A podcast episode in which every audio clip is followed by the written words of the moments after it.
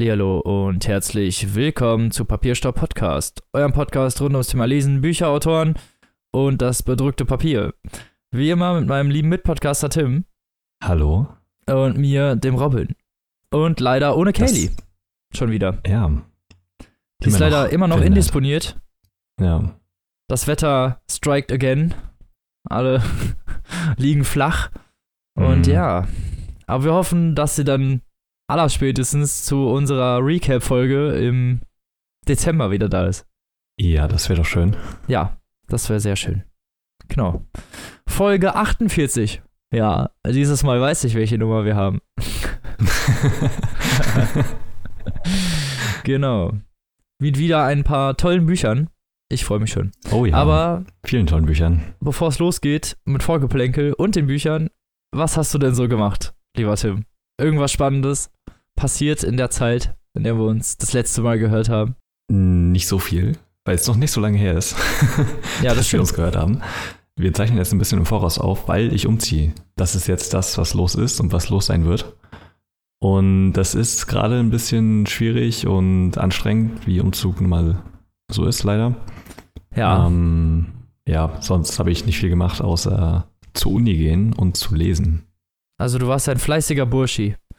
So wie immer, genau. Hast und Uni Sachen gemacht hab, und gelesen. Das ist ja, ja vorbildlich. Ja, krass, ne? vorbildlich. Ich weiß auch nicht, wie ich das immer so schaffe, ja. Ähm, und ich habe noch eine neue Netflix-Serie angefangen, eine Doku-Serie, die heißt Rotten.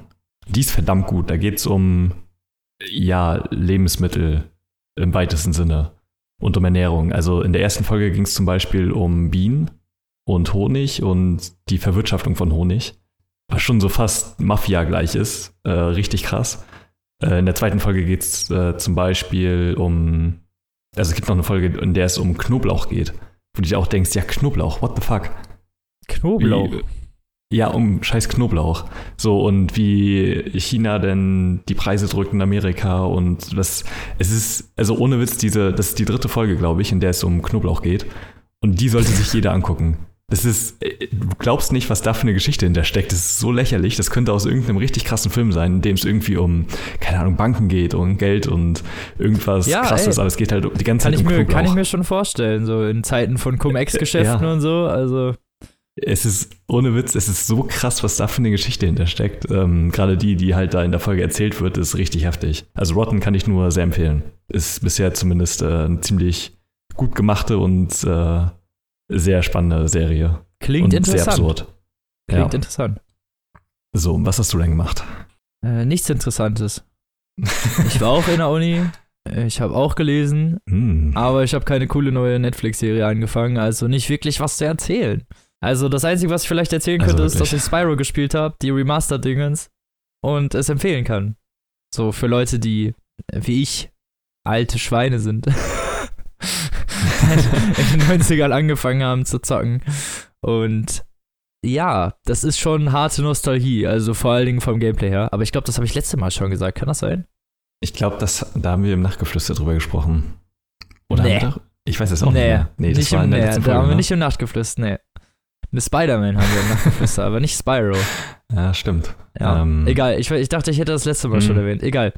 Und jetzt ist der Reddit Online-Modus seit gestern draußen. Ja, jetzt seht ihr, dass wir voll früh aufzeichnen. und ja, ich habe gestern ja. das erste Mal angetestet und ja, bin bisher begeistert. Auf jeden Fall, aber es ist, er schlägt einen auf jeden äh, Fall von Anfang an und es ist alles das super teuer. Also, wohl, ja. sie haben so das GTA mhm. Online-Prinzip genommen und einfach alles dreimal so teuer gemacht, damit man jetzt ganz, ganz viel Echtgeld auch schön in das Spiel stecken kann. Ja, ja ob ich das so toll ich, finde, äh, weiß ich noch nicht. Äh, ja. Aber gameplay-technisch, zumindest das, was ich bisher gesehen habe, hat Spaß gemacht. Ja, und ich meine, man muss es ja nicht spielen. Also du hast ja einfach ein gigantisches Spiel noch dazu, was du auf Ja, das Problem ist halt, wenn du kompetitiv irgendwas machen willst oder so und du hast wirklich Sachen, die Pay-to-Win da drin sind und wenn halt eine Knarre irgendwie 60 Dollar kostet oder so und du brauchst halt umgerechnet irgendwie sechs Stunden oh, okay. Spiel, Ingame-Spielzeit, um halt mhm. 60 Dollar irgendwie zu kriegen, um die bessere Waffe zu kaufen oder du kannst halt einfach zwei Minuten benutzen und dir halt eine. Also bisher geht das noch nicht. Also bisher mhm. ist es mhm. ja nur eine Beta, der, der Store ist noch nicht offen, aber äh, sobald der Store offen ist, kannst du dir dann halt innerhalb von zwei Minuten einfach Goldbarren wahrscheinlich kaufen und dann kannst du dir die Knarre auch einfach so leisten. Und dann. Ja, Rockstar ist da sowieso krass mit im Spiel, was man gar nicht so denkt. Also auch bei GTA Online, ähm, die verdienen da halt so viel mit. Also GTA 5 ist ja, glaube ich, so generell die erfolgreichste Entertainment-Marke, die es überhaupt gibt. Ja, ja. So in Anbetracht von allem, halt einfach durch GTA Online, was halt richtig lächerlich ist. Ja, es ist halt nur durch das diese ganzen Paysafe-Cards und so, weil halt, ja, wenn genau, man selber GTA Online spielt, weiß man das auch. Das ist alles super teuer, also wirklich teuer. Du brauchst Zeit, um das zu farmen. Ja, und dass, die, dass der selbst also das geht ja online selbst jetzt noch so gut läuft. So wie lange ist das Spiel schon draußen? Heftig, das ähm, kostet auch immer noch 60 so Euro krank. im Store. Also ja, das hat einen ja. Vollpreistitel für, für ein Spiel, das vor, weiß ich nicht, vier, fünf Jahren rausgekommen ist. Das ist unnormal. Das, das macht sonst kein, niemand anderes. Niemand kann sich das leisten, seinen Preis dauerhaft so aufrechtzuerhalten wie GTA. Ja, genau. Das kann sich halt wirklich nur Rockstar leisten. Ja, aber es wird halt auch dauerhaft gekauft und immer noch gekauft. Ja, so jetzt wird es vielleicht einen kleinen Dämpfer geben, aber die Leute, die keinen Bock auf Western haben, die werden halt trotzdem immer noch weiter GTA 5 spielen. Also ich glaube nicht, dass das den ja, allerkrassesten genau. Dämpfer hat, so. Nee, ich, ich glaube auch nicht. Also entweder, ja, schwenken die Leute halt immer auf Red Dead Redemption oder spielen halt weiter GTA. Ja, ja. eben. Also, aber sie hm. spielen eins von beiden so, ne? Sie bleiben bei Rockstar wahrscheinlich so, wenn sie das Online-Prinzip Ja, ich gehe auch mal stark davon aus. Und ja, aber wenn man GTA auch noch mal ein bisschen gespielt hat, dann weiß man, das ist schon gar nicht so billig. Also, da bist du schon ja. ziemlich, ziemlich, viel Geld dabei. Also zumindest viel Zeit, wenn du kein Geld investieren willst, ne? Also. Und ja. das sage ich als jemand, der wirklich schon ziemlich viel Zeit in Videospiele investiert. Also. um da so eine Million zu farmen, ungefähr ja. brauchst du so sechs bis acht Stunden. Also das ist schon nicht wenig. Und mit einer Million kannst mhm. du dir mhm. gerade mal ein Gebäude kaufen oder vielleicht ein krasses Auto und das aufpimpen. Und eigentlich mittlerweile auch nicht mehr. Also wenn du wirklich das krasseste Auto irgendwie holen willst, das schnellste, was momentan mit dem neuesten DLC drin ist, die kosten zwischen 5 und 8 Millionen. Also da kann man sich da mal ausrechnen, wie, oh no. wie teuer ja. das ist. Und das ohne Upgrades, ne? Das heißt, die Upgrades, wenn du dann auch ja. noch die ganzen Upgrades dazu kaufst, bist du nochmal bei anderthalb Millionen dabei. So. Also da kannst du dann alleine nur mit Spielzeit 30 Stunden, 50 Stunden einrechnen, um das Geld überhaupt gefarmt zu haben. Und jemand, der sich halt mal eben so für 50 Euro eine Paysafe-Card holt, der kauft sich das mal eben so, ne? Also. Ja, aber das ist halt Pay to Win. Sehr fragwürdig. Ja, auf jeden Fall. Weil das ist dann halt immer von so großen Firmen kommen muss. Bei Blizzard ja genauso. Ich weiß auch nicht, was das soll, also keine Ahnung. Hm. Ich finde das Prinzip in geil in Belgien und so haben sie es äh, gesperrt. Ja, es Diese, ist jetzt illegal. Haben sie Lootboxen als Gambling, also ja. als Glücksspiel eingestuft. Und jetzt mussten einige Spiele, die halt ihr, ja, vor allen Dingen so App-Spiele. Ja, halt, also FIFA und Overwatch und, ne? Ja, ja, vor allem die alle, großen, die halt also so erstmal vor allem die hm. Handyspiele, die ja alle vor allen Dingen auf diese In-App-Geschichten ja, genau. aufgebaut sind, die mussten alle raus. Und bei FIFA, ja. die mussten ihren Ultimate-Modus rausnehmen und Overwatch musste die Lootboxen rausnehmen. Also überall, wo man Geld bezahlen kann, im Spiel für, mhm. obwohl du schon Geld bezahlt hast, das wird mittlerweile in Belgien als Glücksspiel abgestempelt. Und das finde ich schon ganz nice. Muss ich ganz ehrlich das ist halt sagen. Ein absolut richtiger Move. Das ist ja. gerade bei FIFA so übelst fragwürdig, weil die halt ab null freigegeben sind. Und halt so viel Stuff drin ist, den du dir kaufen kannst. Ja, und also die Kinder bezahlen das alles von der Kreditkarte genau. von ihren Eltern und so. Das ist, weißt ja. du, die, die Firmen bereichern sich an Geld, das ihnen überhaupt nicht gehört, so, oder beziehungsweise was ihnen also überhaupt auch nicht zusteht. So, mm, weil genau. das Vollpreisspiel wurde ja schon bezahlt und wenn ich das Vollpre Vollpreisspiel bezahlt habe, dann sehe ich nicht ein, dass ich nochmal Geld dafür bezahlen muss. Also. Ja. Eklig.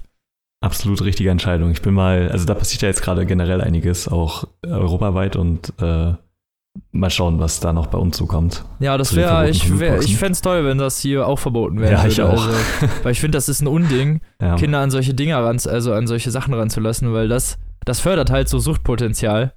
Mhm. Und ich glaube, äh, wir wollen alle keine Spielsüchtigen haben oder überhaupt Spielsüchtige. Also, wir wollen alle unsere Kinder nicht spielsüchtig machen.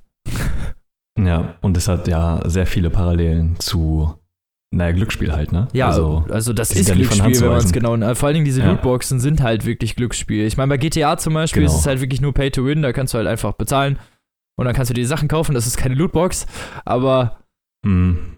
Ähm, aber selbst das ist schon sehr fragwürdig. Also.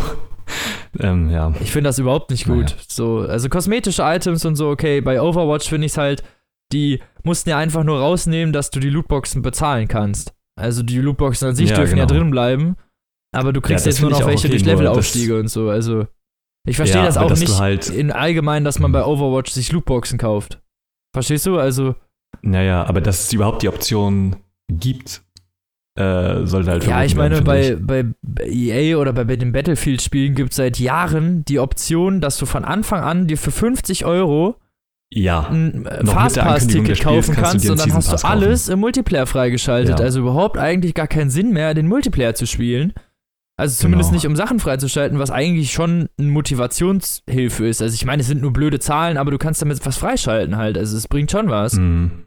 Und dann halt ein Fastpass-Ticket anzubieten, dass du alles direkt freischalten kannst, ist halt genauso ein Unding. Also, und das machen die seit Jahren. Ja. Ne? Und das, also genau. das ist seit Jahren gang und gäbe. Und das ist halt wirklich ein Gamebreaker, weil, wie gesagt, du kannst ja bessere Sachen kaufen. Und bei Overwatch sind es wirklich ja nur Kostüme. Da interessiert sie also. Ja, aber das, ist, das wird halt auch so krass als Ausrede äh, genutzt von den Publishern. Ähm, weil ja, andererseits halt musst du ja mal sagen, Geld. wenn du Publisher wärst und du würdest was verticken und du würdest sehen, okay, die Leute würden dafür bezahlen, würdest du es einbauen, würdest du es nicht einbauen? Nee, na, natürlich. Es, deswegen sollte es ja verboten werden. Ja, okay. Ja, ja gut, okay. Ich sehe, was du meinst. Ja, okay. Also, ja, ja ich wollte nur natürlich sagen, dass das als, als Publisher würde ich ja das natürlich auch einbauen, weil keine Ahnung, du bist ja schon mhm. angehalten, irgendwie Kohle zu verdienen. So. Was halt nicht geht, sind diese Pay-to-Win-Geschichten. Das finde ich scheiße. Ja. Weil das so die Spiele kaputt macht irgendwie. Ja, auf jeden Fall. Weil da hat halt auch nichts mit Skill zu tun oder so. Das ist dann halt einfach. Mhm. Ich habe mir am Anfang 50 Euro nochmal extra bezahlt, damit ich der krasseste bin. So, aber genug mit dem Theater. Wir haben uns schon wieder voll verzettelt. Oh shit. Ja, ich sehe schon. Okay. Ähm, ähm, ja, passiert. Ist das jetzt unser Vorgeplänkel-Thema? jetzt können wir eigentlich das Thema noch erweitern und dann daraus ein Vorgeplänkel machen und dann nehmen wir das, was wir ja, heute nehmen schon, wollten, fürs nächste Mal, ja. weil eigentlich ist jetzt ja. schon ist jetzt auch schon das, egal. Ja, so. ja, passiert wohl. Äh, ähm. Sorry, Leute. wir haben so bestimmte Themen, die triggern oh no. uns volle Kanne und dann Ja, ist echt so müssen wir darüber reden. Kann auch sein, ja. dass, dass ihr die Hälfte überhaupt gar nicht versteht, worüber wir abergart, aber ich glaube nicht. Ich glaube, ihr seid alle versiert. Ich denke, jeder hat in irgendeiner Art und Weise mit Videospielen und äh, ja, Mikrotransaktionen zu tun. Selbst wenn, also gerade Ich meine ja, ich mein ja selbst ja so. bei den Handyspielen, Candy Crush und so. Genau. Das ist ja auch so, du, ne, du kannst so und so viel spielen und irgendwann ja. musst du ein Leben kaufen. Also niemand zwingt dich ja eigentlich dazu, ein Leben zu kaufen. Du kannst ja Aber alles auch so machen. Dazu gedrängt, ja. ja. Also bei Candy also, Crush verstehe ich es ehrlich nicht, weil ganz ehrlich, du spielst ja, ja nicht stimmt. mal gegen wen anders. Also. Mhm. Ich weiß gar nicht, wo die Motivation herkommt, dann Geld dafür zu bezahlen, außer dass du es jetzt unbedingt direkt weiterspielen willst. Aber mhm. diese, diese Firma hat ungefähr sechs Apps, die genau wie Candy Crush funktionieren. Dann spielst du einfach die andere ja. App, weißt du, was ich meine? So, und in der Zeit kriegst du doch wieder Leben in den anderen Apps. Also, also irgendwie entzieht sich das meiner Logik. Ja, das sind alles sehr. Hast du denn ich, schon also mal also jetzt, jetzt mal äh, Karten auf den Tisch? Hast du denn schon mal äh, Geld in einem Vollpreisspiel bezahlt für irgendwie Sachen kosmetischer also kosmetischer Natur oder wirklich Gameplay-Natur, also wirklich freischaltbarer Natur? Mm, nee, tatsächlich nicht. Also ich spiele ja auch jetzt nicht so viel Online-Spiele. Eigentlich fast gar nicht. Ja, okay. Und ähm, ja, also das Einzige, was. Hat sich die Frage theoretisch auch schon fast erledigt, weil das sind dann wohl fast Online-Spiele ja, also eigentlich ausschließlich. Ja, deswegen eigentlich. so. Und solange es halt nicht in Singleplayer-Spielen drin ist, das war ja bei Mortal Schatten so. Da hat sie angefangen, auch in Singleplayer. Jo. Ähm, was heißt angefangen? Das gab es bei Assassin's Creed Unity das erste Mal. Ja, gut, stimmt, aber Unity äh, war ja auch nicht so geil. Unity war genau, ja gut, Unity war insgesamt scheiße, aber ey, das ja, genau. war richtig frech. Da stehe ich vor der Schatzkiste mhm. und dann heißt es, öffne die App auf deinem Handy. Und dann musst du erst irgendwas auf deinem Handy lösen und so. Und ja, bei anderen ja, musstest du. Ey, auch sehr fragwürdige. Ja, ey, genau. Junge. Bei, bei, bei Mordor Schatten gab es ja ganz gezielt Spieleinhalte, die halt in äh, Lootboxen gepackt wurden. Also halt einzelne Gegner und. Orks ja, ja, ich weiß also, überhaupt. Du konntest ne, dann Orks irgendwie aus diesen Kisten ja, ziehen genau. und so, ne? Das. Ja, da, da, da ist jemand richtig frech geworden. Da war jemand total greedy. Ja, also vor allem bei Singleplayer-Inhalten finde ich das sehr schwierig. Also das Einzige, wofür ich halt Geld ausgeben würde, wären halt äh, richtige DLCs. Ähm, ja, es sind ja aber auch halt Notfallspielinhalte. Also. Ja, das meine ich halt. Also wie bei Dark Souls oder so. Ähm, ja, und ja, nicht also wie bei Destiny, ja so, wo du merkst aus. eigentlich, das wäre schon von genau. Anfang an im Spiel drin gewesen, das haben sie nur ja, ausgerippt. Ist echt so, bei Destiny ist das auch richtig schlimm. das sind auch so richtige, ja, mm. Abzocker. Ja.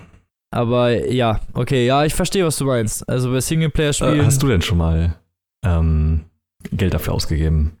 Hm. Ich habe halt schon mal Geld bei Rocket League für was ausgegeben. Das sind dann, ah, also da kannst du so Cards kaufen. Ja. Da finde ich den Preis aber fair, weil da bezahlst du pro Card 1,50 Euro.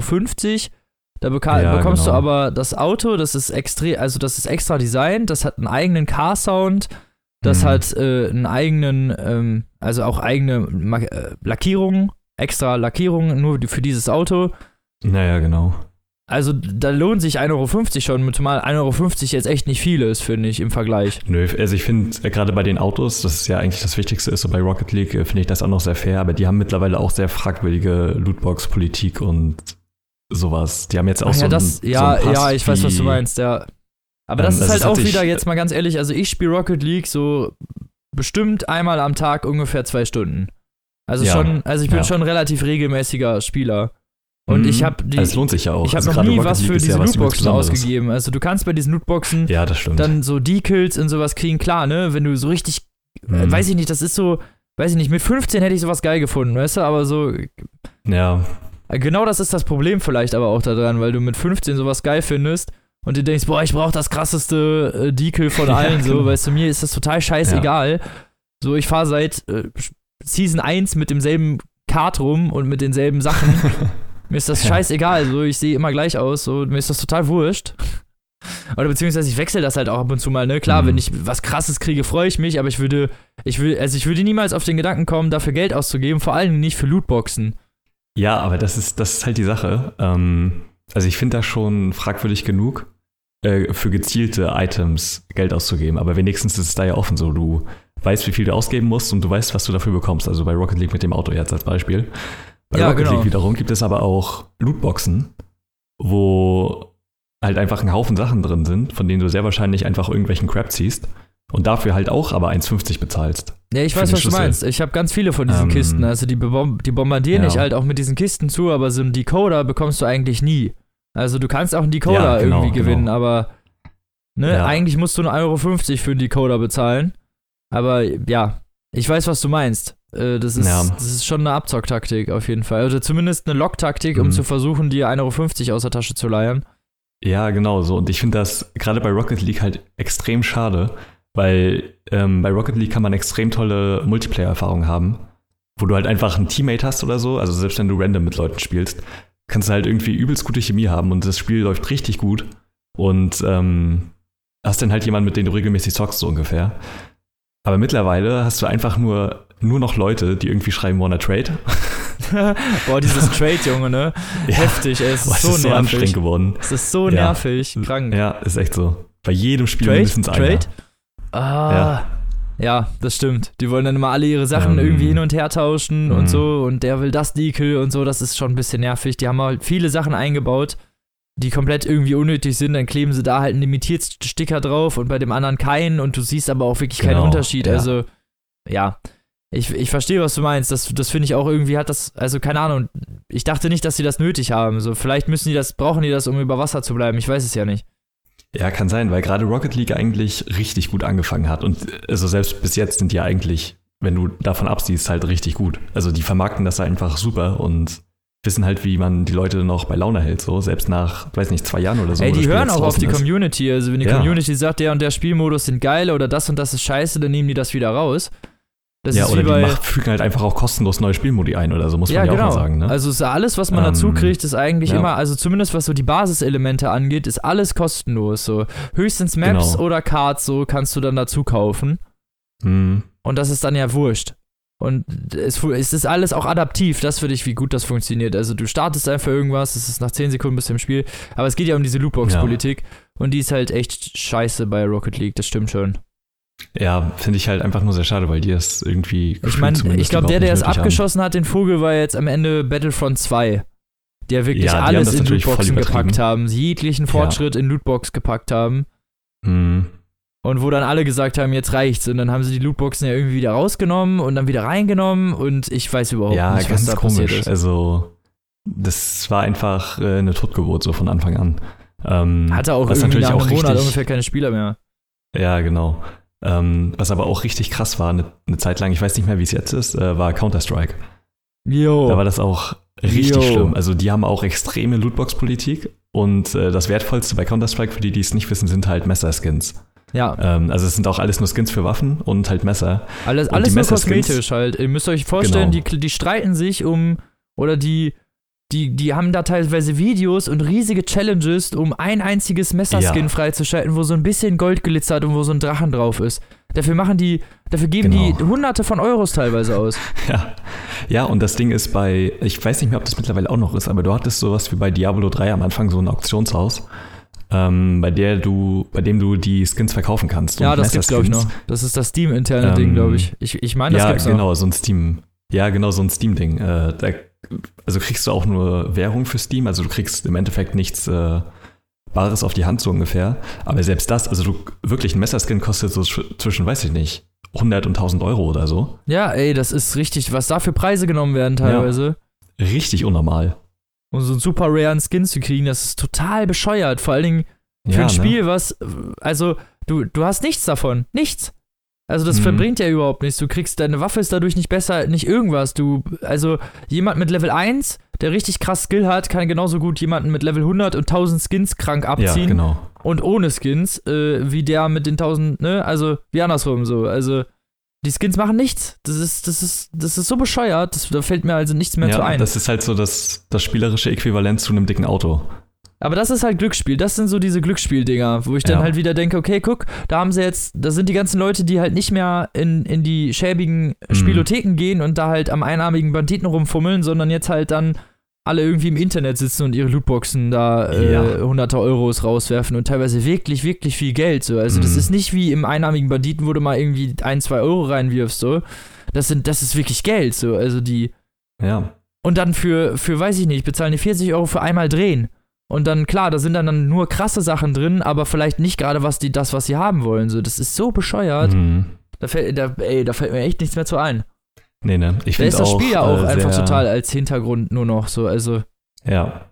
Ich finde das auch sehr problematisch, äh, wie äh, so Pack-Openings und so behandelt werden. Das ist halt eine richtig große Sache bei YouTubern, die ja einfach so, weiß nicht, eine Stunde Video machen, wo die halt bei Counter-Strike Lootboxen öffnen oder bei ja, FIFA boah. Package öffnen und ja. sowas. Ähm, finde ich wirklich sehr problematisch. Also vor allem deswegen, weil YouTuber halt oder vor allem ganz viele YouTuber von einer eher jüngeren Zielgruppe als sie selbst angeguckt werden. Die, genau. Diese Videos werden oft von 20 Mitte 20-Jährigen produziert, werden aber eher von 15 bis 20-Jährigen konsumiert, die dann halt alle dieses Verhalten auch mitbekommen und auch dieses, ne, dieses Hinbangen darauf. Das ist ja, das ist ja fast so die 1A-Werbung für Glücksspiel. Ja. Also besser kannst du ja, es ja nicht machen genau. eigentlich. Da werden genau die Sinne angesprochen, die beim Glücksspiel auch angesprochen werden. Und es gibt, es gab einen richtig interessanten äh, Fall. Da ging es um Counter-Strike. Das hat, äh, da gibt es sehr gute Videos von Jim Sterling zu. Der hat halt so ein ziemlich gutes Videoformat, das heißt The Jimquisition, wo ja, er halt das über, ich. Das ja, also kritisch über ja, aktuelle Videospielthemen berichtet. Und äh, da war so ein zwei, da ging es um zwei YouTuber und den beiden gehörte eine Website, in der man äh, wetten konnte auf Counter-Strike-Spiele und auf Skins und sowas. Und äh, ja, die, der hat halt natürlich einfach Videos gemacht und äh, hat, da konnte man dann sehen, wie er irgendwie ein Messer zieht und gesagt so, ja, alles mit Hilfe von der Website. Okay. das war dann natürlich seine eigene. Und ja, äh, wurde so, dann halt auch verklagt so. und keine Ahnung. Und boah, ey, das ist, was, was für eine Masche das alles ist. Ähm, richtig übel, was dahinter steckt. Ja, das muss irgendwie, also vor allem diese Lootbox-Politik muss echt weg, weil das ist ja. halt so krasses Glücksspiel schon. Also das läuft das, so aus dem Ruder. Oder es müsste halt auf jeden Fall für mindestens ab 18-Jährige restriktiert sein. Ja, ah, genau. Also es kann nicht halt sein, dass, alles, dass Jugendliche du diesem, musst, diesem äh, ab krassen Glücksspiel ausgesetzt werden, ja. weil die das auch nicht, die können da nicht gegen ankämpfen. So, weißt du, was ich meine? Wenn du erwachsen ja, genau. bist, dann weißt du, was das ist und weißt auch, dass du dich davon fernhalten solltest, wenn du, also sagen wir mal, äh, schwach wirst schnell was sowas angeht. Ja, absolut. Mhm. Aber das, äh, ja, das Schlimme ist halt, dass Kinder da vor allem drauf, drauf reinfallen. Das ist mit Fortnite und den Skins genau das gleiche. Genau, genau. Sind das auch Loot? Nee, das sind keine Lootboxen, ne? Bei Fortnite weiß ich es ehrlich gesagt gar nicht. Steckt da überhaupt nicht drin. Ich, ich leider auch nicht. Ich weiß nur, dass da viele auch sehr viel Geld für Skins und so einen Scheiß ausgeben. Und ja. Es da auch immer stimmt. wieder neue Skins gibt und da kannst du auch Premium-Punkte mhm. kaufen und keine Ahnung was. Also, ich habe ein bisschen Fortnite gespielt, so und sagen wir mal, nach 10 Spielen konntest du ja auf jeden Fall noch nichts aus dem Store irgendwie kaufen mit deinen Free Coins. Ja. Heißt es auf jeden Fall schon ein bisschen eher darauf ausgelegt, dass man Geld dafür bezahlt. Aber ich will jetzt hier keine falschen Anschuldigungen machen. Ja, aber, aber ich finde Politik ist auf jeden Fall ziemlich schlimm. Sagen ja, wir mal so. Das wäre zumindest mal ein richtiger Schritt, so Sachen halt ab 18 zu machen einfach. Ähm, also alles, wo du bezahlen kannst quasi. Es wäre schon richtig absurd, irgendwie ein FIFA zu sehen, was ab 18 ist. Ja. Ja. Ähm, aber nützt ja nichts, ne? Irgendwie muss es ja mal restriktiert werden. Ja, ist dann halt so. Oder sie die nehmen das halt da raus, ja. einfach diesen komischen Ultimate-Modus so. Ja, genau. Oder, oder du kannst halt kein Echtgeld mehr dafür bezahlen, du musst halt zocken, um dann Coins für diese Packs. Ja, obwohl, mhm, dann wäre genau. immer noch Lootbox drin. Ja, aber dann könntest du zumindest schon mal kein Geld mehr dafür ausgeben. Also ich finde, dann ist es eigentlich okay, ja. weil. Also so an sich ist es ja eigentlich ein lustiger mhm. Thrill, aber es ist halt nicht mehr lustig, wenn man auf einmal Geld dafür bezahlen muss. So. Ja, genau. Also das ganze Echtgeld muss halt einfach komplett aus dem Spiel gezogen werden, meiner Meinung nach. Ja, eben. Weil so können ja die Kinder auch gefahrloses Umgehen mit dieser Glücksspieltaktik lernen, mhm. so und, ne? Und das verstehen, aber wenn man Geld dafür bezahlen kann, also wenn man, weil ich gehe mal davon aus, dass es bei FIFA auch läuft, dass du mit Free Points diese, diese äh, Packs öffnen kannst. Ja, genau, genau. So wirst du aber dazu getrieben, weißt du, was ich meine? Das wollen sie ja. Die, die fixen mhm. dich an mit den Free Points, dann denkst du, okay, cool, dann, dann siehst du, was da drin sein hätte können dann, oder du gewinnst ein, zwei Mal, wahrscheinlich ist es noch extra eingebaut, so dass du mit deinen ersten Free Coins erstmal so ein paar krasse Gewinne machst, so und dann erstmal jo, genau. nicht mehr viel und dann. Klar. Die, ne? Das ist ja. Also ich gehe mal mhm. davon aus, weil die, das Problem daran ist, bei Glücksspielen, die Sachen werden richtig krass kontrolliert. Hier gibt es eine Behörde dafür, ja. die guckt sich das an, die guckt an, wie ist das geregelt, das muss alles nach fairen Bedingungen laufen. Weißt du, was ich meine? Das muss wirklich nach random Sachen mhm. laufen. Und ganz ehrlich, ich glaube nicht, dass EA das nach fairen Regeln äh, programmiert hat. Ich glaube, generell großen Publishern ist das in erster Linie egal, solange die Geld machen.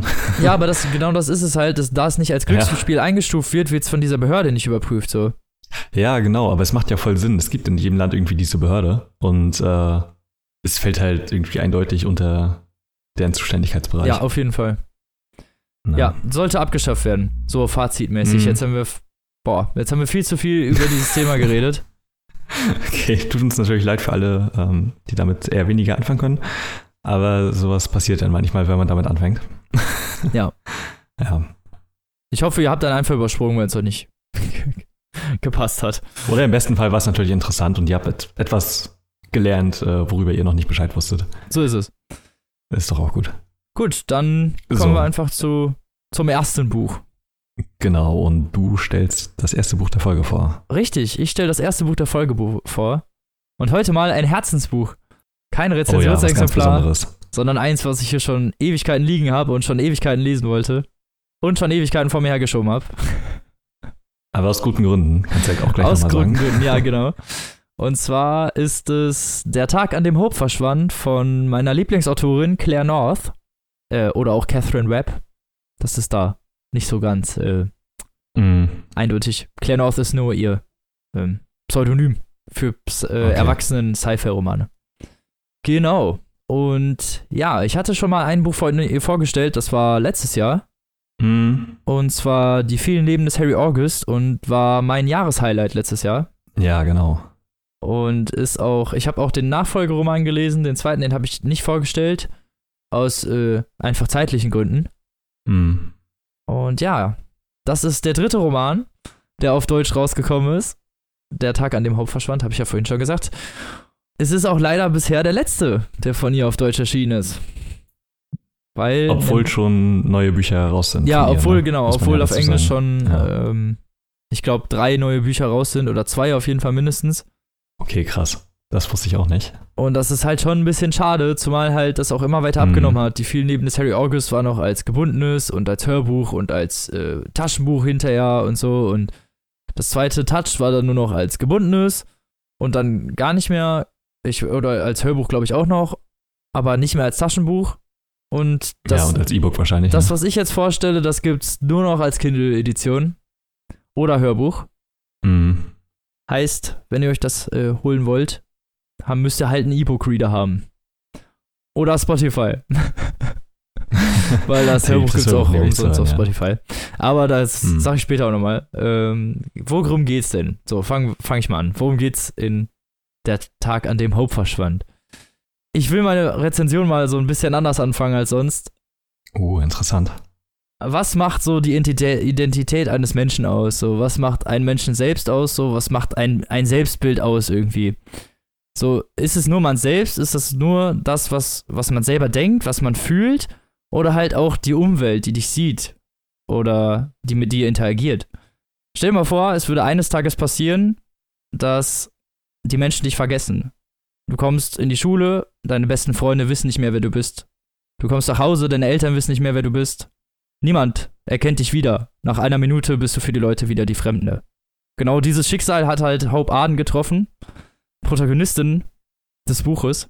Und wie man sich das vielleicht vorstellen kann, ist das für Lee nicht so einfach gewesen, wenn du mit 16 auf einmal von der Welt vergessen wirst und musste sich so durchschlagen und ist in ihrer Laufbahn äh, Diebin geworden.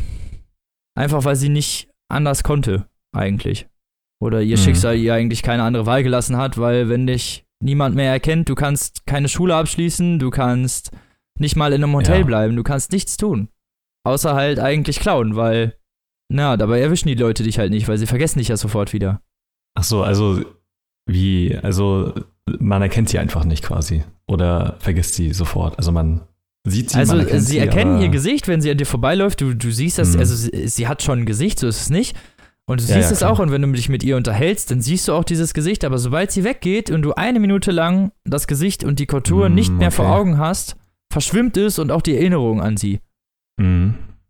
Und nach einer Minute ist es so, als wäre, als hättest du das Gespräch nie geführt. Verstehe. Und kennst sie nicht mehr. Und jedes Mal, wenn sie dann wieder auftaucht, ist sie eine Fremde. Verstehst du? Mm. Deswegen kann sie halt mm. ganz leicht Sachen klauen, weil sie geht einfach um die nächste Ecke und mm, nach einer Minute erkennt sie sowieso keiner mehr ja. wieder. Selbst wenn er sie sehen würde, selbst mit dem Teil in der ja. Hand, würde er nicht die Kommunikation herstellen können, dass sie die Diebin ist. Mm. Ja. Gute Karrierewahl auf jeden Fall. ja, überhaupt eigentlich gar keine andere Wahl so. Ja. Um es genau zu nehmen. Und die Geschichte beginnt äh, in. Nee, die Geschichte beginnt in Abu Dhabi im Burj Khalifa in dem, äh, in diesem riesigen Hotel. Ich glaube, ihr habt das alle schon mal gesehen irgendwo im Fernsehen. Ich denke auch, man kennt es ja. Man kennt es, das ist ziemlich bekannt. Und sie ist gerade dabei, einer residierenden Adelsfamilie äh, ein, ja, denen ein Collier zu entwenden. Und ist eigentlich, ja, nicht so unbedingt begeistert von dem Job, weil überall, also es ist gerade so ein bestimmtes Event und überall rennen Leute rum und es ist halt viel zu viel Security. Weil von digitalen Medien kann sie natürlich aufgenommen werden. Ne? Also mhm. auf Kameras und so ist sie natürlich auch zu sehen. Sie verschwindet da nicht. Die, Aber wie ist denn da ihre Wirkung? Hä? Wie ist denn da ihre Wirkung? Also vergessen die Leute sie auch, wenn sie sie auf Tape sehen quasi? Ja. Also während sie das Tape anguckt, okay. natürlich nicht so. Also wenn ja, jemand ja, genau, ein Foto von ihr anguckt und sie würde in dieser einen ja. Minute, bevor er das Foto wieder vergisst, äh, durch sein Gesichtsfeld huschen, würde er sie erkennen. Aber halt nur in dieser einen Minute. Okay, verstehe. Und danach vergessen, mhm. vergessen die das wieder. Und halt, wie du gesagt, auch alle Gespräche und so. Also, das heißt, wenn sie mit irgendwie ja, Freundschaften okay. oder sowas aufbauen will, dann muss sie die ganze Zeit neben denen rumstehen, damit das funktioniert. Ja. Ähm, aber so kann sie sich halt einschleichen, Informationen sammeln und halt auch mehrere Versuche starten. Mit einigen Leuten ich ins verstehe, Gespräch okay. zu kommen, verstehst du? Und kann natürlich von verschiedenen Seiten. Das ist so ein bisschen, als würde man ein Spiel neu starten, weil man irgendwie. Ich wollte gerade sagen, das wäre eine richtig Antwort geile Grundlage hat. für ein Videospiel. Ja. Das hat, das hat so ein bisschen Hitman-Flair. Ja, genau, so ein bisschen schon. Also ist auf jeden Fall ganz interessant. Ja. Um ein bisschen auszuholen, ist momentan in dieser Zeit geht eine App um. Also es spielt in der heutigen Zeit. Und eine App namens Perfection hat da so die, ja, ist gerade so im Kommen. Und viele Leute, die sich mhm. so, die vor allen Dingen die Reichen und Schönen und so, die holen sich die, um dann noch perfekter zu werden. Und diese App hat nicht nur Zugriff auf deine gesamten sozialen Kontakte, sondern halt auch auf deine Bankdaten äh, auf deinen Essensplan, auf eigentlich alles, was du tust, um halt alles perfekt zu machen. Und das heißt, es ist eher so ein, so ein Sponsorship, ne? Die sagen dir dann, du sollst zum Sport gehen, ne? Das ist so eine Lifestyle-App, wenn man es genau nimmt. Ah, okay. Ähm, aber ja. kann natürlich für bestimmte Leute auch krassere Folgen haben, die dann äh, sich minderwertig fühlen, weil sie glauben, dass, dass das mhm. Ideal ist oder das, wie man sein sollte und man nicht einfach so sein darf wie man selbst. So geht's halt auch der Tochter dieser Scheichfamilie, Rainer, ja, die ist so das schwarze Schaf der Familie, weißt du, so Feministin, setzt sich so mhm. für Umwelt ein und weißt du, was ich meine? So alles nicht so, was so dem reichen und schönen Ideal entspricht, so, ne? Nicht so püppchenhaft, nicht ja. so äh, haha und hi und so, ne? Sondern ein bisschen ernster. Und ja, sie bringt sich äh, des Abends um und schneidet sich die Oberschenkelarterie auf. Vor allen Dingen wegen dieser App halt, weil sie halt immer wieder das Gefühl hat, dass sie nicht genug wert ist, vor allen Dingen in ihrer Familie, die ja ihr ah, auch immer okay. wieder das signalisieren und so. Mhm. Und Hope klaut daraufhin äh, das Collier eigentlich mehr aus Rache wegen der Rainer, weil sie sich der mit der gut verstanden hat und die Ideale verstehen konnte und wer sie ihr leid getan hat eigentlich, ne, weil die in einer Welt leben musste, so die gar nichts für sie ist. Ja. Ja. Und Hope klaut, klaut an dieses Collier und macht sich damit aus dem Staub, wird aber dabei beobachtet bzw. wird verfolgt von dem Sicherheitschef, die Perfection herstellen, weil die nämlich diese Veranstaltung geplant haben.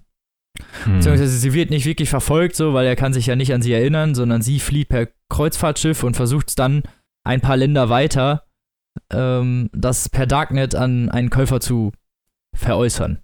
Ja. Und dieser Käufer ist dann halt, stellt sich dann relativ schnell als der Sicherheitschef raus von Perfection.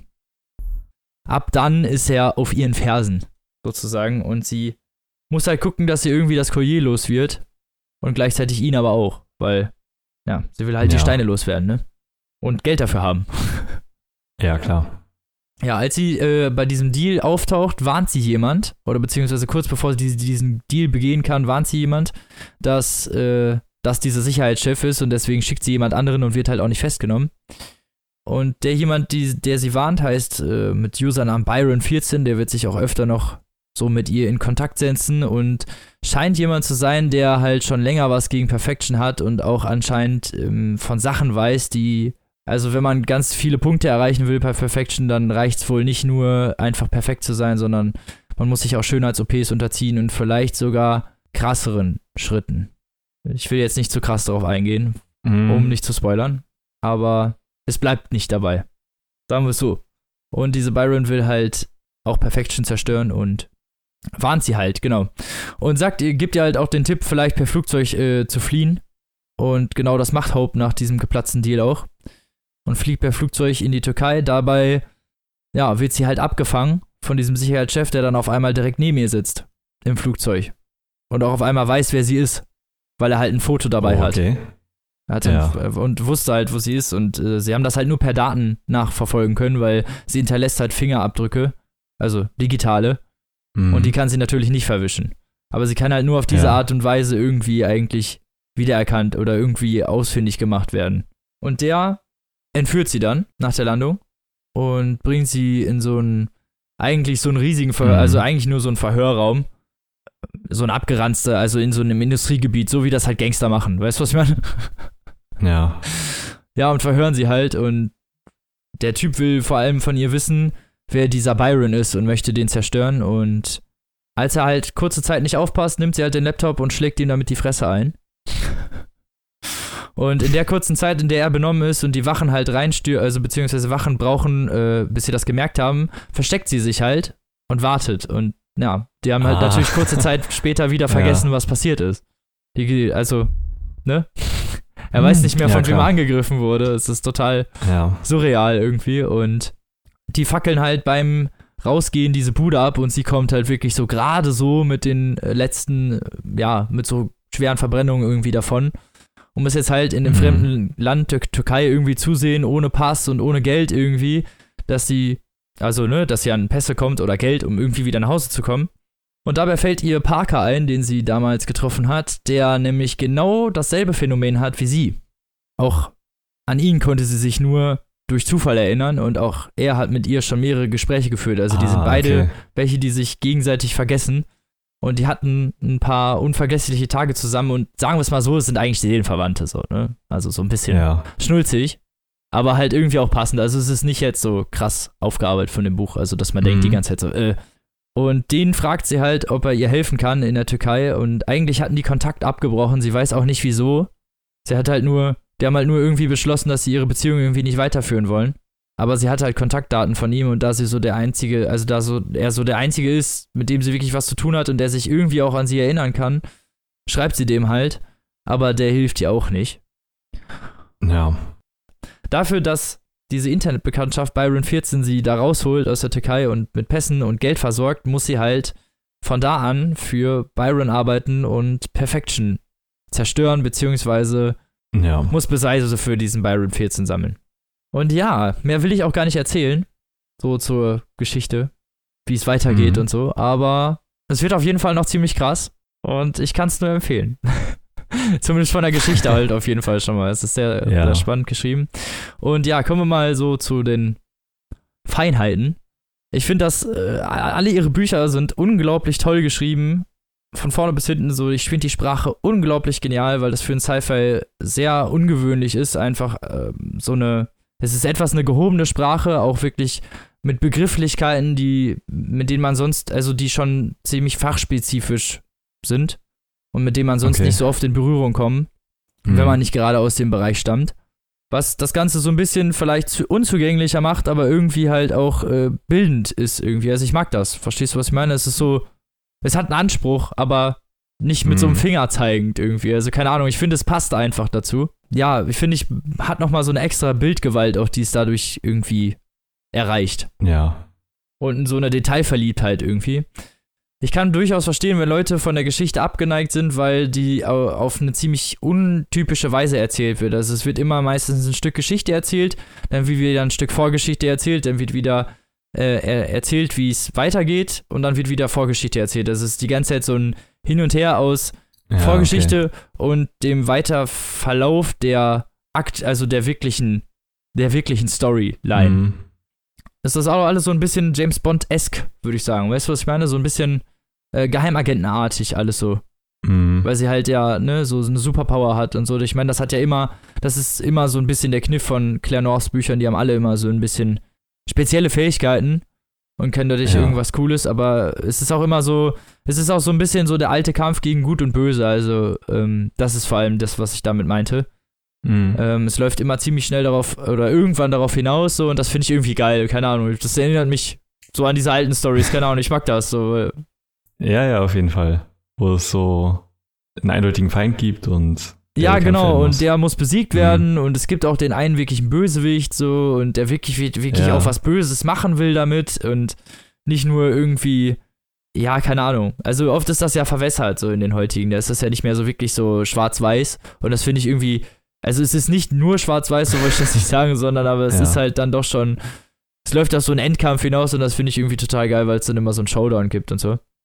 Mhm. Und ja, also was so eine Eigenart ist des Buches ist, dass viele Sachen immer mal wieder so in Begrifflichkeiten erklärt werden, so dass wenn ja der emotionale Status irgendwie beschrieben werden soll, dann wird so, so Wikipedia-artig so ein kurzer Ausschnitt über wie, was ein Wort bedeutet, also die Wortbedeutung wirklich dahingeschriebene, so eine ja, okay. irgendwie äh, wertlos, nichts, unvollkommen. Weißt du, was ich meine? So, dass man so ja. diese, weiß ich nicht, das gibt so einen, gibt so einen eigenen Charme nochmal, weil das nochmal so die Wortbedeutung an sich nochmal mit einpflanzt, weil klar weiß man, was das Wort bedeutet, aber durch, dadurch kriegst du es nochmal eher vor Augen geführt und dann macht so ein Satz halt, ist nochmal viel tiefer ja, ja, gehen genau. teilweise als. Gerade wenn es ja, gerade wenn es dann wichtig äh, für das tatsächlich Geschriebene ist, quasi. Ja, genau. Und ja. das fand ich äh, extrem brillant umgesetzt. Irgendwie, das hat mir super gut gefallen. Und ja, ich kann es wirklich nur empfehlen. Ich kann alle ihre Bücher empfehlen. Und ja, wird auch, gibt's auch als Hörbuch. Umsonst bei Spotify. Wie gesagt. Und kostet auf dem Kindle 9,99. Ja, ich kann es nur jedem empfehlen und ich hoffe, dass wir in Zukunft vielleicht noch öfter was von ihr lesen dürfen. Ja, weil du hast es ja auch so lange vor dich hergeschoben, weil ja, genau. es halt das letzte war, was auf Deutsch jetzt erschienen ist. Ja, und äh, ja, das ist natürlich sehr traurig. Ich hoffe auch, dass dann noch mehr auf Deutsch rauskommt. Ich werde mir auf jeden Fall mal was von ihr geben, wenn das Hörbuch kostenlos ist bei Spotify. Hört sich auf jeden Fall sehr gut an. So, die Story braucht so ein bisschen, bis sie sich so etabliert hat, aber ja. dann, dann läuft's auch. Dann ist man eigentlich auch so drin und ist, keine Ahnung, ich weiß nicht, das hat alles, das mhm. ist so eine eigene, alles, alles so individuell. Das ist nicht so dieses 0815 und deswegen mag ich die Bücher total gerne. Und ich würde euch empfehlen, auf jeden Fall mal einen Blick reinzuwerfen. So viel zu meinem Buch. Dann kommen wir doch mal zu deinem. Jo, und zwar habe ich diesmal wieder ein Sachbuch und auch wieder wahrscheinlich eher ein Special Interest Thema. Und zwar ist das das Beastie Boys Buch, geschrieben von Michael Diamond und Adam Horowitz, besser bekannt als äh, Mike D und MCA. Eben von den Beastie Boys, die beiden ja noch ne lebenden äh, Mitglieder der Gruppe MCA, der äh, ja, dritte im Bunde ist vor sechs Jahren verstorben, 2012 schon. Und wer die Beastie Boys nicht kennt, also wahrscheinlich kennt irgendwas jeder von denen, mindestens Fight for Your Right to Party oder so. Ja, ich glaube, das, ich glaub, das, das müsste doch schon jedem geläufig sein, sonst schämt euch. Ich denke auch irgendwie, ja. Also es ist eine, äh, ja, die Beastie Boys waren eine Rap-Gruppe, ähm, sehr einflussreich in den frühen 80ern und haben bis ja, 2012 oder 11 kam, glaube ich, das letzte Album raus, haben insgesamt acht Alben veröffentlicht, die ich wirklich allesamt sehr gut finde und für sich einfach unglaublich gute, hochqualitative Musik ist. Ähm, sehr experimentierfreudig und äh, aber da komme ich auch gleich nochmal zu. also das Buch selber ist gigantisch. Ja, es ist ähm, 30 Zentimeter lang und 20 Zentimeter breit. Ui. Und ist wirklich, es ist ein riesen, ein Riesenformat, Hardcover. Und ähm, das kommt dem Buch nämlich extrem zugute. Und zwar sind sehr, sehr viele Fotos in dem Buch. Also sehr viele, ja, Privatarchivaufnahmen, sehr viele, ja, Konzertbilder von allem Möglichen. Die so ein also, bisschen den Flair dieser gesamten eigentlich ja. Beastie Boys einfangen. Ja, genau. Und das Ding ist halt, es ist nicht nur eine einfache Autobiografie, sondern, also das Buch fängt zum Beispiel damit an, der ähm, Einführungstext quasi ist, ähm, was MCA für die Gruppe bedeutet hat. So, weil äh, Mike D und Ed Rock halt so sich sehr einig waren in dem, was sie tun und sehr, ähm, also sie waren allesamt sehr gute Freunde, die sich schon seit der Kindheit kannten und aber MCA war irgendwie so ein, äh, trotzdem nach 30 Jahren Freundschaft immer noch so ein kleines Mysterium sehr wichtig für die Gruppe, weswegen die wahrscheinlich auch bis zuletzt halt einfach Musik gemacht haben, weil das, das schreiben die auch so und so kommt es dann halt auch rüber, wenn man die Musik hört. Äh, die haben so ungefähr jeden Tag miteinander abgehangen. So, das waren die einzigen Menschen, so ungefähr, die sich, die, die haben irgendwie sich fünf Tage die Woche zum Musikmachen getroffen und haben am Wochenende dann noch zusammen abgehangen. Und wenn die dann nach Hause gegangen sind, haben die noch so eine Stunde telefoniert und trotzdem gelacht, so ungefähr. Weißt? Also diese Art von Freundschaft war das halt bei denen. also so richtige Bros. Ja, so, also so richtige, äh, so richtig krasse Freunde. Und ähm, das ist sehr rührend zu lesen, wirklich. Und das Buch fängt, also das nach diesem Einführungskapitel dann, ähm, fängt das Buch dann an und im Prinzip, es geht eigentlich noch gar nicht mit den Beastie Boys los, sondern es ist eigentlich mehr so eine Beschreibung von der Zeit. Also das ist halt Anfang der 80er Jahre und beziehungsweise Ende der 70er, noch in ihrer Jugend. Ähm, und es ist im Prinzip eher eine Beschreibung von New York. Ja, die kommen alle aus New York und äh, was da musikalisch halt so abging. Und das ist im Prinzip, es werden ja Discos beschrieben, es werden Clubs beschrieben, Bars, alles, was halt irgendwie relevant war für die musikalische Geschichte dieser Stadt. Ähm, und warum sich Rap da so entwickelt hat, wie es das eben tat. Und dass es auch nicht leicht war, da ranzukommen am Anfang, weil die alle halt jetzt nicht in der Bronx oder so gelebt haben, und deswegen halt einfach schwer ranzukommen war, weil nichts im Radio lief und äh, du halt höchstens in irgendwelchen Plattenläden irgendwelche Bootlegs und Mixtapes und so finden konntest. Ähm, es war damals halt noch nicht so einfach wie heute, ja. Und äh, die haben ja auch angefangen mit Punkmusik. Es war ursprünglich eine Punkband, die haben sich 81 gegründet. Auch interessant. Und ja, voll. Und das hörst du auch voll raus, gerade bei den ersten. Also bei dem allerersten Album noch sehr. Ähm, Gerade das erste Album besteht halt eigentlich nur aus ja, harten Gitarren und äh, du hast auf jeden Fall voll diesen Rock- und Punk-Einfluss raus. Ähm, was später sich so ein bisschen verselbstständigt hat und äh, du hast aber trotzdem noch, auch selbst bei den späteren Alben raus, dass die halt einen Punk-Hintergrund haben und die spielen halt auch alle Instrumente. Das ist halt auch was ganz Besonderes bei allen Alben. Spielen die halt einfach, ja, Gitarre, Bass und Schlagzeug ähm, alleine quasi und dadurch kriegt die Musik halt selber nochmal so eine gewisse Wertigkeit irgendwie, weil die halt nicht nur gesampelt haben, auch wenn es später Mixformen gab und so, aber komme ich auch gleich noch so zu sprechen. ähm, ja, und so geht es im Prinzip erstmal los und das Buch ist dann insgesamt ähm, eine Mischung aus der Entstehungsgeschichte von den BC Boys und sehr vielen Anekdoten. Sowohl die Band betreffend als auch ja, zu einzelnen Alben, zu Touren, Auftritten, die sie hatten, äh, alles Mögliche halt. Also es ist wirklich quasi die perfekte ähm, Chronologie dieser Band, die du einfach nicht besser hättest wiedergeben können. Also Ähm, das Ding ist, MCA, der gestorben ist, hat schon länger vorgehabt, mal irgendwie sowas in die Richtung zu machen, so eine Dokumentation von ihren, ja, ihrem Lebenslauf einfach. Und äh, war da immer sehr daran beteiligt, was es natürlich nochmal trauriger macht, dass die das jetzt zu zweit schreiben quasi. Ähm, weil er natürlich auch noch einen einzigartigen Blickwinkel auf die ganze Sache hat. Das Ding ist nämlich, jedes einzelne Kapitel ist halt immer von, also die sind abwechselnd geschrieben. Also die haben das nicht zusammengeschrieben insgesamt, sondern ja, Mike D und Ed Rock haben halt jeweils im Wechsel ein Kapitel geschrieben und es liest sich wirklich sehr gut. Also gerade dieser Anfang, selbst wenn es noch nicht um die Band geht, denkst du halt, warum haben die so sonst noch kein Buch geschrieben? Weil du wirst halt so voll in die Zeit reingezogen und ähm, das ist einfach ja unglaublich leicht und packend zu lesen irgendwie. Ähm, womit ich jetzt halt auch überhaupt nicht gerechnet habe, ehrlich gesagt. Es werden auch noch. Also, Sie sind ja eigentlich ja, keine Schriftsteller, aber klingt auf jeden Fall interessant. Also zumindest, weil, weil die ja am besten eigentlich auch anfangen können, was damals passiert ist. Ja, genau. Und, aber es ist ja auch äh, nicht selbstverständlich, dass so Musiker dann auch ihre eigene Biografie schreiben. Nee, klar. Ähm, weil es, ne? Und äh, es ist wirklich qualitativ sehr hochwertig. So, und sie reflektieren auch noch über ja, äh, misogyne Lyrik und also Sexismus, den sie vielleicht früher hatten, für den sie sich jetzt schon eher schämen und äh, also sind auch durchaus kritisch mit sich selber. Selbstreflektiert. Ähm, genau, genau. Und es ist, es ist ein wirklich unglaublich tolles Gesamtpaket. Äh, das Buch gewinnt wirklich von diesem gigantischen Format, weil die Bilder einfach richtig geil sind. So, die Seiten sind halt übelst hochwertig gedruckt, die Bilder halt auch. Und ähm, die sehen alle wirklich sehr gut aus, was in Anbetracht des Alters der Bilder wirklich, also ich will mir nicht vorstellen, wie lange das gebraucht hat, um das alles zusammenzusammeln und zu bearbeiten und so. Ja, ich kann es wirklich nur wärmstens jedem empfehlen, der auch nur ansatzweise irgendwas mit der Musik anfangen kann.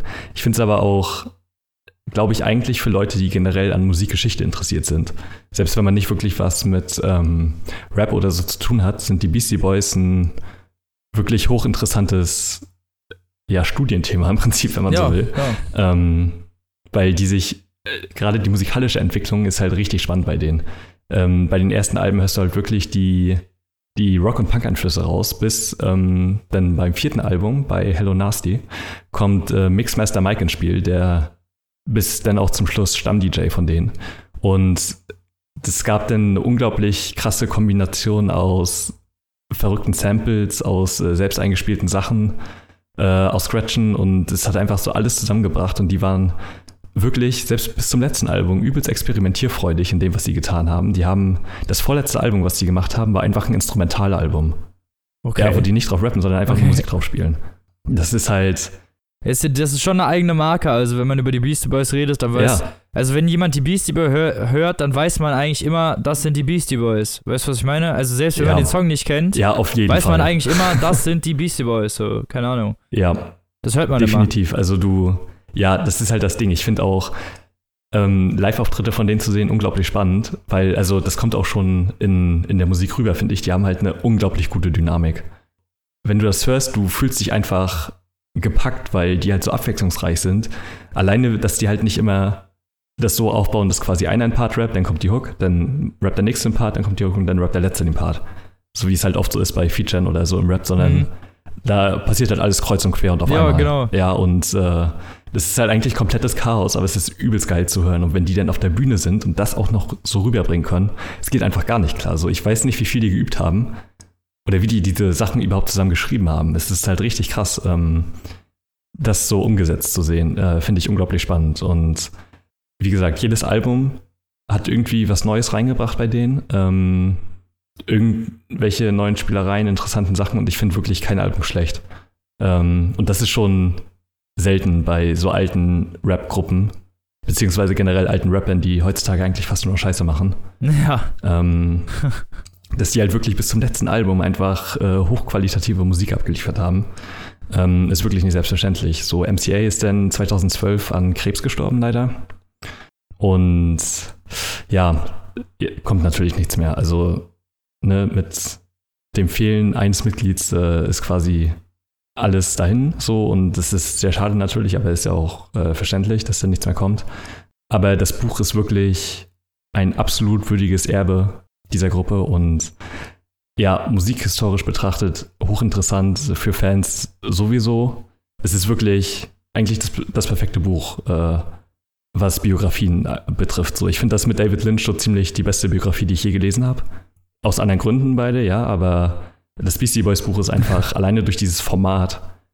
Es ist halt so geil, da drin rumzublättern, sich die Bilder anzugucken und zu lesen, was die alles erlebt haben. Auch also die haben wirklich sehr viele verrückte Sachen erlebt. In, ich weiß nicht, in so einer 30-jährigen Karriere kommt halt so einiges zusammen. Ja, kann ich mir vorstellen. Und ja, kann ich wirklich nur jedem wärmstens empfehlen eigentlich. Das Ding ist, es ist halt relativ teuer. Die deutsche Version kostet 40 Euro. Ui. Es ist, ja, es ist halt ein Special Interest Thema, aber ich finde, äh, der Umfang und das Format rechtfertigt das auch. Also ja, sind also, insgesamt, also, das ist ja ein riesiges, hast du ja gesagt, 20 mal 30 oder Ja. so. Ja, ist ja, ja genau, es ist halt Das ist wirklich ja gigantisch. Also du kannst wirklich Leute das- damit erschlagen. wenn dann auch noch die ganzen Fotos da drin sind. Ich meine, besser als so riesige digital, ja, Abdrücke, Drucke, bekommst du ja eigentlich gar nicht Mhm. Einblick in dann die Kulissen hinter diesen Beastie Boys eigentlich. Und ich meine, vor allem die genau. Fans und dieser- halt wirklich, Also wenn man das wirklich feiert, dann ist das ja äh, auch doppelt so geil, weil du hast dann halt, ne, weil du hast dann richtig ja, den Ja, Einblick genau. hinter die Kulissen und das ist ja, und dann auch Mhm. nochmal was selbstgeschriebenes und so, also es klingt schon auf jeden Fall schon ziemlich nice eigentlich. Ja, genau. Also es äh, sind insgesamt 542 Seiten. Und das Buch ist halt wirklich sehr dick, sehr schwer. Und ähm, ja, riesig einfach. Und alleine deswegen finde ich, lohnt sich das eigentlich schon. Also weil, wie gesagt, die Bilder und auch äh, die Qualität des Papiers sehr hochwertig sind. Und es einfach in einem kleineren Format nicht so rüberkommen würde. Meiner Meinung nach zumindest. Ich finde, ähm, also 40 Euro, es ist eigentlich ein ideales Weihnachtsgeschenk für jemanden, von dem man weiß, dass er die BC Boys hört. Ja, also man kann auf jeden Fall selbst zugreifen oder okay, sich das stimmt, selber das wünschen. wäre wahrscheinlich richtig, was richtig Ähm, Geiles. So ein Weihnachtsgeschenk für jemanden, der ja, richtiger Beastie Boys-Fan ist. Der wird es Ja, bestimmt genau. richtig feiern, ja. Ja, auf jeden Fall. So selbst die englische Fassung, die ist ein bisschen kleiner, jeweils 5 cm, glaube ich, ähm, und kostet 27 Euro. Ist also auch nicht so viel günstiger und dann habe ich auch, ehrlich gesagt, lieber die größere Fassung, Ja, auf jeden. weil es ist, also es lohnt, es ist halt einfach so geil, dieses Buch durchzublättern und einfach so viele Fotos zu sehen und lustige Anekdoten zu lesen und so, ähm, kann ich nur wärmstens empfehlen. Ist bei Heine Hardcore erschienen und wie gesagt, kostet 40 Euro. Ich äh, kann einfach nicht genug von diesem Buch bekommen. Es ist so geil, das zu lesen. ähm, ja, kann ich nur wirklich jedem wärmstens empfehlen. Ja, klingt doch gut. Jo. Und damit kommen wir zu unserem letzten Buch, das wir beide gelesen haben. Ah, Ja, ist ein ja sehr krass. gutes Buch. Ein sehr Um das gutes schon mal Buch. vorwegzunehmen. Genau. Von unserem Lieblingshorror, wie auch immer, immer mal wieder gesehenen Autor, äh, Stephen King. Ja. Ganz genau. Sein neuestes Werk, was auf Deutsch erschienen ist, Erhebung. Ja, Und, ist ganz äh, frisch erst. Ja, genau. Wirklich erst diesen Monat Ja. rausgekommen. Wir waren diesmal richtig fix. Mm. Aber es hat auch nur es ist ja 140 Seiten. Also, genau. Es ist, äh, es, ich finde es komisch, dass es als Roman ähm, vermarktet wird. ja, ne, es ist eher eine Weil Novelle. Stephen King auch selber gesagt hat, ja genau, Stephen King hat auch selber gesagt, dass es eine Novelle ist. Achso. Es ja. wird auch auf Englisch als Roman vermarktet. Es, ich finde das irgendwie eine komische Entscheidung, weil, naja, man erwartet eigentlich schon anderes von einem Roman, finde ich. Ja, ich meine, gut, man sieht es ja wenigstens. Man steht Roman drauf, dann guckst du rein, 140 Seiten, hm, kann wohl kein Ja, Roman klar. sein. ja, auf jeden Fall. Ähm, genau, aber erzähl doch mal kurz, worum es geht, weil die Ausgangslage ja schon sehr abgefahren ist. Ja, es geht um Scott. Und Scott ist ein, wie alt ist er? Anfang 40? Ende Ja, 30, genau. irgendwie so.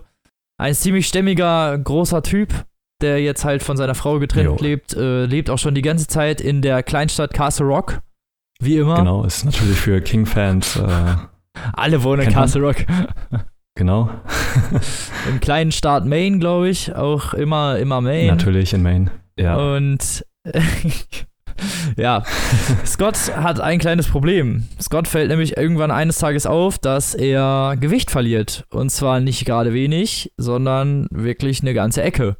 So, also Jo. als ihm das auffällt, hat er, glaube ich, schon so um die 12 Kilo verloren. genau, aber keine körperlichen Veränderungen Richtig, genau. Also er ist, er bleibt, er bleibt genauso äußerlich, wie er sonst auch aussieht. Das heißt, er hat einen kleinen Schwabbelbauch, der bleibt, ne, also 12 Kilo Mhm, würden genau. auffallen. Sagen wir es mal so. Ja, ganz eindeutig. Und ja, das krasse Phänomen daran ist noch, also er telefoniert zu Anfang mit äh, dem eremitierten Doktor dieses Dorfes. Ja, mit einem Freund von Dr. ihm. Bob. Das ist nicht sein Hausarzt. Nee, nee, genau. Äh, weil er damit nicht zu seinem Hausarzt gehen wollte, sondern zu einem Freund. Ja, der aber schon, kann. der schon nicht mehr Arzt ist, das wollte mhm. ich damit sagen. Ja, der ist genau, der ist äh, im Ruhestand. Ja, und erzählt ihm halt von seinem Problem und ja, der Arzt glaubt halt natürlich wie alle Ärzte, das ist halt was ganz Normales, Krebs hm. oder äh, ne, irgendwas halt, keine Ahnung, pfeifrisches Drüsenfieber. Ist halt, ja. Irgendwie, genau. aber das Problem ist, was Gott halt auch schildert und ihm halt kurze Zeit später auch demonstriert, ja, er wiegt mit und ohne Klamotten das Gleiche. Genau, aber er hat dann auch so in den Klamotten so 5 Kilo Münzen oder so drin. Genau, also er hat, ähm, wenn er keine Klamotten anhat, so, dann wiegt ja. er irgendwie 74 Kilo, dann wiegt er mit Klamotten 74 Kilo und wenn er dann nochmal Hanteln in die Hand nimmt, wiegt er immer noch 74 Kilo. Also es ist, genau. als würde das Gewicht seiner Klamotten und der Hanteln einfach absorbiert werden von ihm. Mhm. Was ja schon mal eine ziemlich seltsame Ausgangslage ist. Kann man ja schon mal so ja, definitiv. Ja, oder? Und äh, ja, ja, weiter geht's dann im Prinzip äh, mit seinen Nachbarn einem lesbischen Ehepaar, das äh, neu hingezogen ist und ein Restaurant eröffnet hat. Und äh, ja, von der sehr konservativen Leuten der Stadt, also die der Dorfgemeinschaft. Dreiviertel, genau, ein Dreiviertel der Leute wählt irgendwie republikanisch und äh, die stehen dem nicht so offen gegenüber, um das mal Gelände gesagt zu sagen. Ja. Und wollen die quasi aushungern lassen, weil über, also ist jetzt gerade vor Kurz vor dem Winter also Ende, ist es Herbst. Ende Herbst so, und dann, ja. Genau, und ähm, wie das in Kleinstädten üblich ist, müssen die kleinen Geschäfte sich halt über Winter gegenseitig genau. warm, äh, also am Laufen halten, bis halt im Frühling genau, da muss wieder die, die da müssen die dann halt auf die äh, Leute setzen, die in der Stadt wohnen, dass sie da essen kommen und äh, weil keine Touristen mehr da sind, logischerweise. Und das sieht wohl so aus, als wenn das einfach nicht passieren wird. Weil die Leute halt über sie lästern, das Restaurant meiden, unabhängig von der Qualität des Essens. Und äh, Genau, die haben ein ziemlich schweres Standing in der Stadt. Ja. Scott gerät nämlich eigentlich zu Anfang erst mit denen aneinander, weil ihre Hunde immer bei dem auf den Rasen kacken. Ja, genau, und die das nicht zugeben wollen. Genau, und dann erwischt er sie dabei und also die eine von den beiden ist ein bisschen aggressiver und die ja, reagiert dann schon ziemlich bissig und ja. will dann halt auch direkt woanders joggen. Und also, sagen wir es mal so, sie fühlt sich ziemlich stark von ihm angegriffen, obwohl er das gar nicht so gemeint hat. Also, ja, sie hat auf jeden Fall starke Charaktermerkmale so. Ja, also ähm, man merkt schon, dass, hm. dass sie schon einige Sachen mitgekriegt hat anscheinend, äh, weil Scott will genau. eigentlich nur, dass, dass auf seinen Rasen geschissen wird. Ja, genau, und sie reagiert halt gleich komplett über und genau. sagt, ja, dann gehen wir halt in den Park mit den Gassi und nicht mehr äh, auf der Straße so. Ja, eben. Und äh, ja. ja. Äh, kurze Zeit später steht ihre Ehefrau bei ihm vor der Tür, Missy. Mhm. Und ja, die ist eher klein und zierlich und ja, sagt ihm dann eigentlich, entschuldigt sich ja. eigentlich, wenn man es genau nimmt. Genau, und ist sehr nett und freundlich. Genau, und es ist total zuvorkommt und führt ihm auch so ein bisschen vor Augen, dass er selbst halt auch nicht so super reagiert hat, weil er hat die beiden noch nie, noch nicht in der Nachbarschaft begrüßt, obwohl er direkt gegenüber wohnt. Genau. Ne, und das erste Mal, wo er bei denen geklopft hat, war, um denen zu sagen, mhm. dass ihr Hund bei denen vor die Tür geschissen hat. Ist natürlich nicht so klasse. Und er war auch bei denen noch nie im Restaurant. Also er selber merkt genau. dann auch recht schnell, er hat sich eigentlich auch nicht so vorbildlich verhalten, wie man das eigentlich so als toller Nachbar tun würde, weil in so Kleinstädten eigentlich benimmt man sich ja schon ziemlich nachbarschaftlich ja, genau. und wenn einer nur irgendwo, also selbst in Großstädten macht man das, wenn ja. irgendwer neu nebenan einzieht, dass man wenigstens mal Hallo sagt, so, also. Ja. Aber Scott ist da auch sehr einsichtig, muss man sagen. Ja, genau. Und Scott möchte das auch so ein bisschen wieder gut machen und geht dann halt kurz darauf mit Doc in diesem Lokal essen. Genau. Ja, wo und die sich dann so ein bisschen besser kennenlernen da. Genau. Weil nämlich die Frau von dem Doc, die äh, Aufsatz, Aufsichtsratstussi der Stadt da ist, irgendwie sowas. Also die hat auf jeden Fall einen ziemlich hohen ja, Posten, was diese Stadt angeht. Genau, und, auch und es gibt da einen Konflikt, nämlich äh, findet in der Stadt ein Marathon statt, äh, der wohl ziemlich groß ist. Und ähm, bei dem Poster ist nämlich die seine Nachbarin.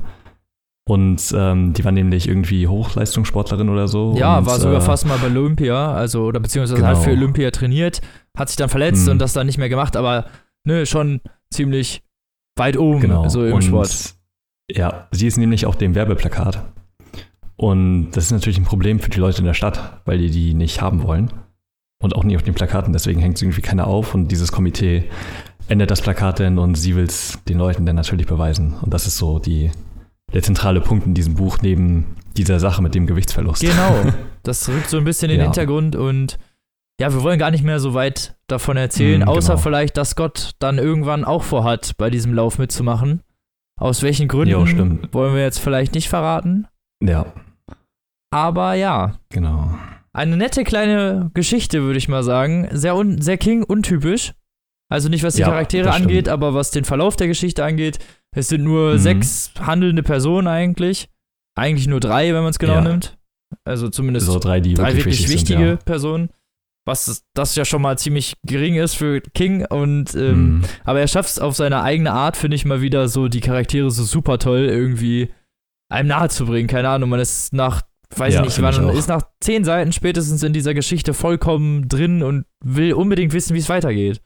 Ja, genau. Alleine, ich meine, das Interessante ist halt dieser Hook von dem äh, ja, Gewichtsverlust. Es ist halt unglaublich spannend. Das wird halt einem auch direkt gesagt, einfach so beginnt die Geschichte, ja. Ja, genau. Ähm, das ist kein, das ist kein Vorgeplänkel, kein irgendwas. Nee, genau.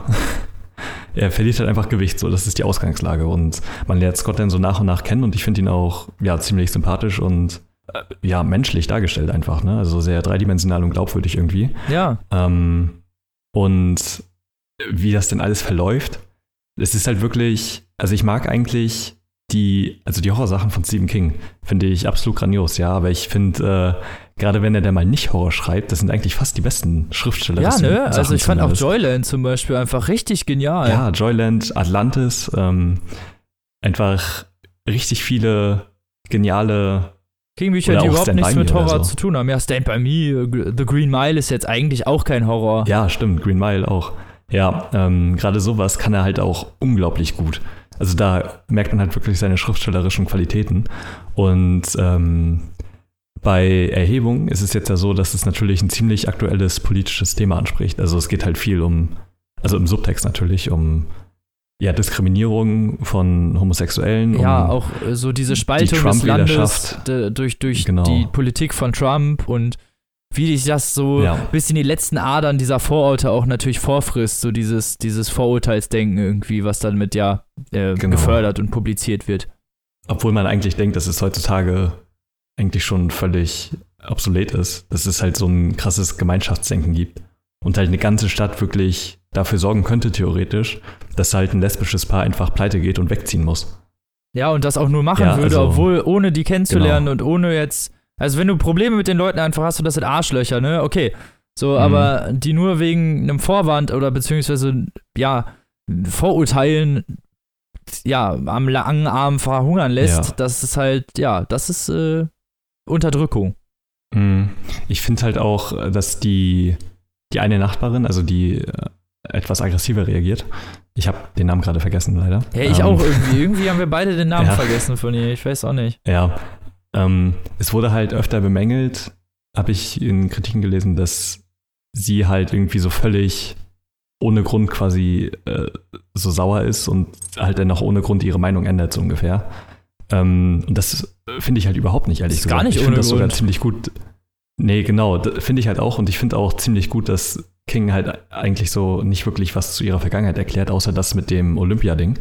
Weil dadurch, dass man in der Stadt sieht, wie sie wahrgenommen wird und wie sie diskriminiert wird, äh, ist es halt auch kein Wunder, dass sie so ablehnen. Ja, und das ist ja Menschen schon in dieser ruhigen Vorstadt. Die erzählen ja, dass sie von genau. woanders dahin gekommen sind, ne, wo es schlimmer gewesen ist. Heißt, man kann ja, sich ja genau. schon mal vorstellen, wie das vielleicht, also wie die Aggressivität vielleicht in anderen Städten denen gegenüber gewesen ist, ne?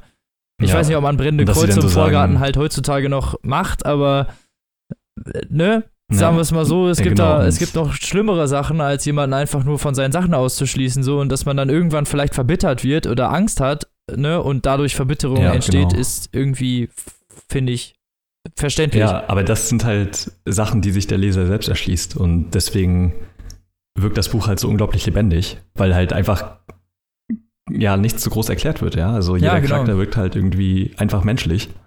Ähm, das finde ich halt sehr spannend, auch gerade die Wahrnehmung in der Stadt, wo halt so echt so Sätze fallen wie, ja, es ist ja okay, wenn sie lesbisch ist, nur soll sie das halt nicht so öffentlich äh, darstellen quasi und die ja, genau, ihre oder Freundin so. oder ihre Frau halt immer auch als unter Frau die Nase sagen. reiben. Ja, genau. Wo man so denkt, hä? Das, also, so, hä? Was das sind einfach verheiratete Leute. Ja, eben. So, lass ne? sie doch, ist, lass sie äh, doch einfach. Ja, aber es wirkt halt echt, wirkt, muss ich sagen, ziemlich realistisch, so gerade die Wahrnehmung ja, finde ich auch so, auch so dieses, dieses Dorfgemurmel und auch das, was Scott ja, ja zwischendurch genau. da so mitkriegt und so, das ist halt, die Sachen, ne, die hat man ganz ehrlich auch schon mal irgendwo gehört, solche Dinge. So. Und ganz ehrlich, mhm. wenn die Leute sich unbeobachtet genau. fühlen und denken, da ist niemand, der den Rechten, zur Rechenschaft ziehen können, dann sagen die auch schnell ja, mal was, genau. was echt überhaupt nicht in Ordnung ist. So. Und ich glaube, mhm. das kennen wir alle.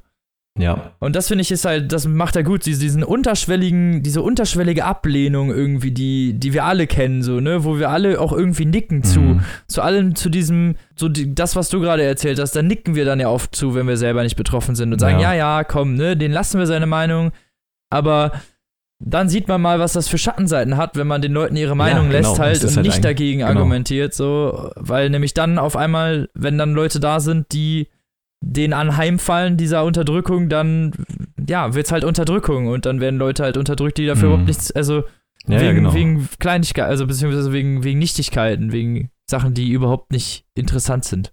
Ja, ich finde, äh, Stephen King verpackt das halt unglaublich gut. Also es ist ja gerne so, dass ähm, Horrorliteratur oder so fantastische Literatur für irgendwas, irgendein Vehikel genutzt wird, quasi um politische Aussagen zu tätigen. Und äh, das ist jetzt hier natürlich ein bisschen offensichtlicher.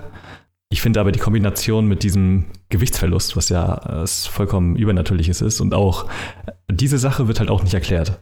So, ja, also es ist halt einfach da. Ja, und der genau. muss damit klarkommen, so ungefähr.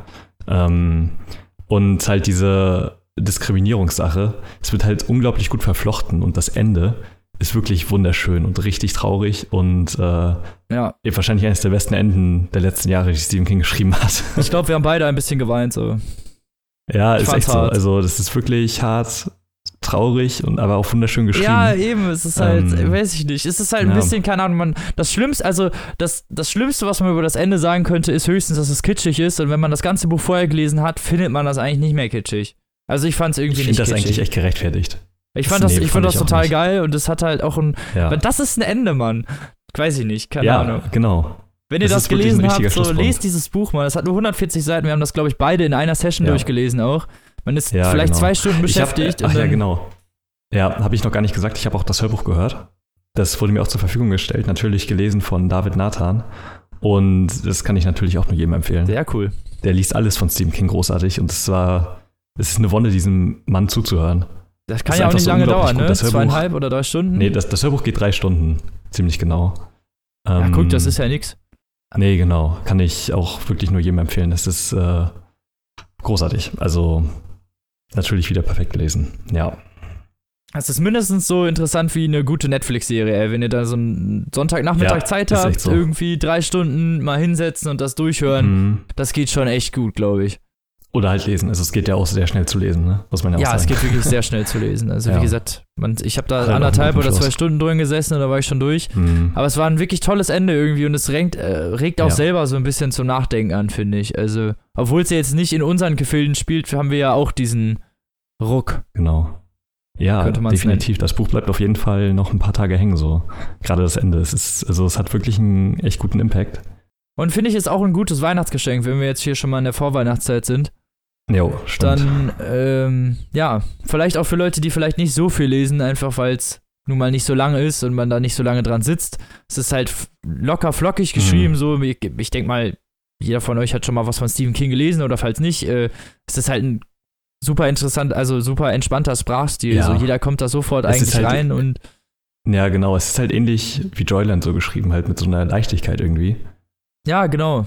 Es ist auch nicht so, wo man schon von Anfang an weiß, das wird halt einfach nicht jetzt so ein ultra krasses mhm. Ding.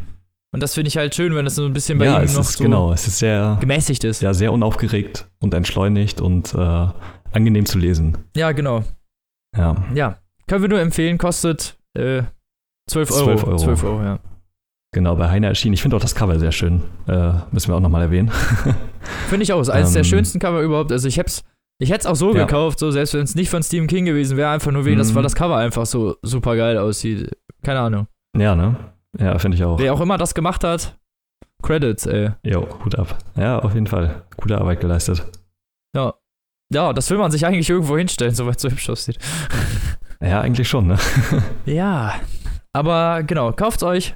vor allen Dingen vielleicht, wenn ihr auch noch nichts von Stephen King gelesen habt und so ein bisschen abgeschreckt seid oder den Horror nicht so mögt oder so, dann ist es bestimmt was für euch. Ja, genau. Also ihr könnt euch generell mal, also bei Stephen King sich zurechtzufinden, ist wirklich schwierig. Ähm, gerade wenn man nichts mit ihm zu tun hat oder vielleicht mal anfangen will oder aber halt Horror abgeneigt ist, der hat halt wirklich sehr viel Gutes außerhalb davon geschrieben.